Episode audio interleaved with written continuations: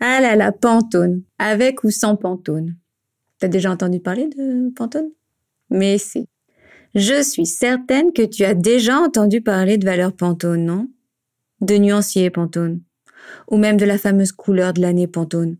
Tu sais, celle que nous attendons comme des gamins, comme des gamins attendent des papillotes à Noël.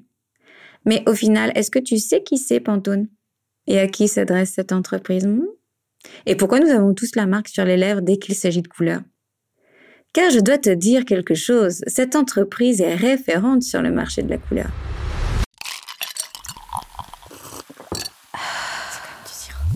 Imaginer, inventer, réaliser. Effectivement, c'est effectif. C'est de l'art Du coup Non, c'est du design. Et toi C'est comme, du sirop. C'est de l'art et du design Plutôt des Non, c'est du sirop. des rêves et. Ah, alors c'est comme du sirop.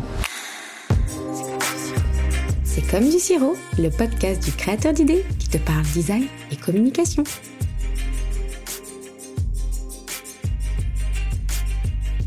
Pantone, c'est une entreprise américaine dans le New Jersey. Au départ, Pantone fabrique des nuanciers pour les professionnels de cosmétiques. Nous sommes euh, fin 19e, début 20e siècle.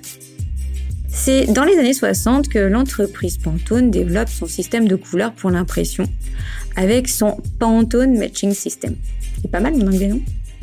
Et dans les années 90, Pantone invente un nouveau procédé de séparation de couleurs pour l'imprimerie avec un système d'hexachromie, c'est-à-dire avec six couleurs de base.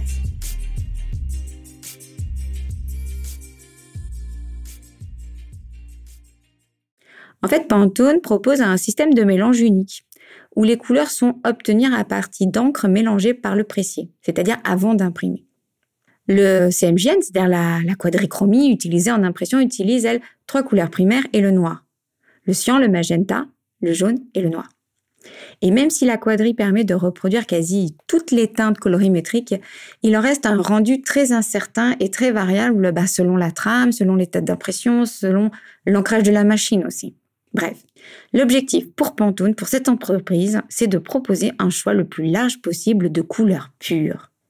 Et le principe Pantone repose au départ sur 10 couleurs de base, étoffées de 5 couleurs de base supplémentaires donc 15 couleurs dans les années 80-90.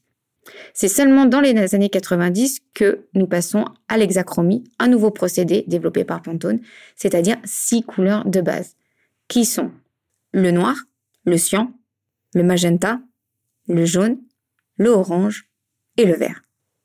Les nuances Pantone sont surtout utilisées pour l'imprimerie, puisque le spectre CMJN ne permet pas toujours de reproduire toutes les nuances. Pantone a développé plusieurs nuanciers que l'on appelle des pantonniers.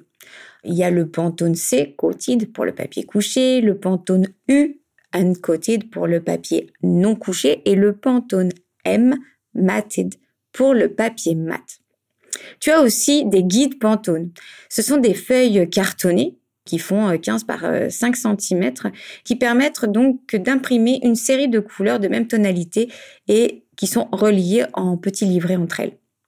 Elles sont d'ailleurs régulièrement mises à jour chaque année pour éviter que l'impression ne se dégrade, c'est-à-dire ne s'éclaircisse et diffère au niveau du rendu colorimétrique dans le temps.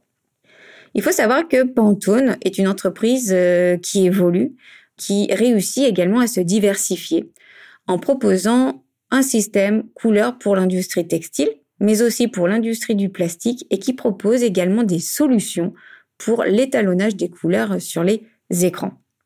Alors, tu t'en doutes, Pantone euh, est une référence en colorimétrie, à tel point qu'aujourd'hui l'entreprise guide les tendances et inspire même le monde entier avec sa couleur de l'année.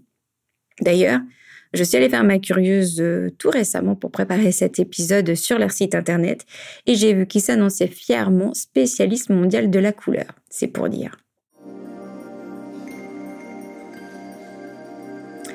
Un doute, un conseil pour tes prochaines nuances ou projets d'imprimerie, contacte-moi. Ça te coûtera bien moins cher qu'un nuancier Pantone. Je te dis à bientôt. Bye bye. J'ai adoré partager cet épisode avec toi. Pour soutenir C'est comme du sirop, fais du bruit sur tes réseaux sociaux et partage l'épisode. Je te donne rendez-vous les deuxième et quatrième vendredis du mois. En attendant, je vais me servir du bon sirop bien frais. À bientôt. Bisous bisous.